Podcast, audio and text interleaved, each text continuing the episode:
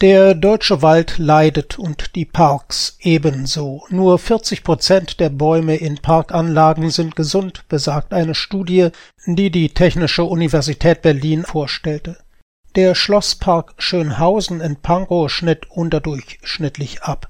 Im Park Schönhausen sehen wir hohe Schädigungsraten, sagt Studienleiter Norbert Kühn. Gesunde Bäume gäbe es gar keine, die Hälfte der Bäume sei mittel bis schwer, die andere Hälfte sehr schwer geschädigt. Hier besteht wirklich erheblicher Handlungsbedarf, so Kühn. Im Schillerpark im Wedding sind dagegen noch 61 Prozent der Bäume gesund. Hier hat man sehr viel in den letzten Jahren getan, auch von der Berliner Gartendenkmalpflege, sagt Kühn. Die beiden Parks sind die einzigen Berliner Anlagen in der Studie. Im Park Sanssouci in Potsdam, der einzige untersuchte Park in Brandenburg, fanden die Forschenden etwa ein Drittel gesunde Bäume vor und einzelne Gebiete mit Problemen. Trotz der, Zitat, gut funktionierenden Stiftung als Träger seien Schäden hier nicht aufzuhalten, sagt Kühn. In Sanssouci gäbe es exponierte Bereiche, die besonderer Strahlung ausgesetzt sind oder wo Tonlinsen im Boden sind, erklärt Michael Rode, Gartendirektor der Stiftung Preußischer Schlösser und Gärten und Professor an der TU. Als Hauptursache nennen die Forscher den Klimawandel. Dürre und Hitze setzten den Bäumen zu. Mit den regionalen Niederschlagsdaten korrelieren die Schäden zwar nicht eins zu eins, doch südeuropäische Baumarten schlügen sich besser als einheimische Gehölze. Die Parks, die den Herrschenden häufig als Sammlung botanischer Raritäten dienten, sind heute Zentren der Diversität. In deutschen Parks gibt es 543 Arten, dabei sind nur 92 Gehölze hier heimisch.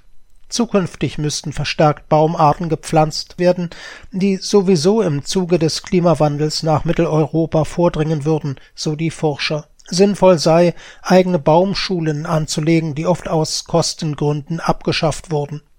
Die Pflanzen, die sich vor Ort etablieren, haben eine viel bessere Chance, resilient gegenüber Klimafaktoren zu sein, sagt Rode. Der Parkschadensbericht, der noch nicht öffentlich vorliegt und die Daten von 62 meist historischen Parkanlagen aus elf Bundesländern auswertete, zeichnet ein alarmierendes Bild. Es sind Astbrüche, Entwurzelungen von Einzelbäumen, aber auch ein Absterben von ganzen Baumgruppen dokumentiert. Von den 157.000 analysierten Bäumen zeigen 59 Prozent Schäden. Ein Zehntel der Bäume gilt gar als stark beeinträchtigt oder tot, wie es heißt. Finanziert hatte die aktuelle Studie die Deutsche Bundesstiftung Umwelt. Am Schadensbild zeige sich, wie ernst man den Klimawandel nehmen müsse, doch die Probleme seien deutschlandweit lokal sehr unterschiedlich, sagt Kühn. So gibt es im Jenischpark Hamburg kaum gesunde Gehölze, der Park Pillnitz in Dresden dagegen erscheint ausgesprochen gesund. Etwa 95 Prozent der Bäume dort geht es blendend. Als Grundlage für die Arbeit dienten digitale Katasterdaten, die gesetzlich vorgeschrieben und für die Verkehrssicherheit der Parks notwendig sind eine digitale Datenpflege überfordere manche Verwaltungen, heißt es. So wären nicht alle historisch bedeutsamen Parkanlagen einbezogen worden. Mit Hilfe von Satellitenbildern verglich das Team zudem den Zustand in acht Parks vor und nach den Hitzejahren 2018 bis 2020. Wir konnten eindeutig eine Verschlechterung der Situation bei den Bäumen in den vergangenen Jahren feststellen, sagt Kühn. Neben den Klimaveränderungen gäbe es weitere Gründe für die drastisch erscheinenden Zahlen, erklärt Kühn. So würden Gärten und Parks in den letzten Jahren verstärkt besucht und genutzt, etwa für Veranstaltungen. Für kommunale Träger eine schwierige Situation.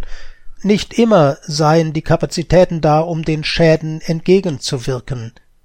Die Gärten brauchen Hilfe. Wir müssen sie fit machen, sagt Gartendirektor Rode. Wie keine andere Kunstgattung sind sie von den Klimaauswirkungen betroffen, so Rode weiter.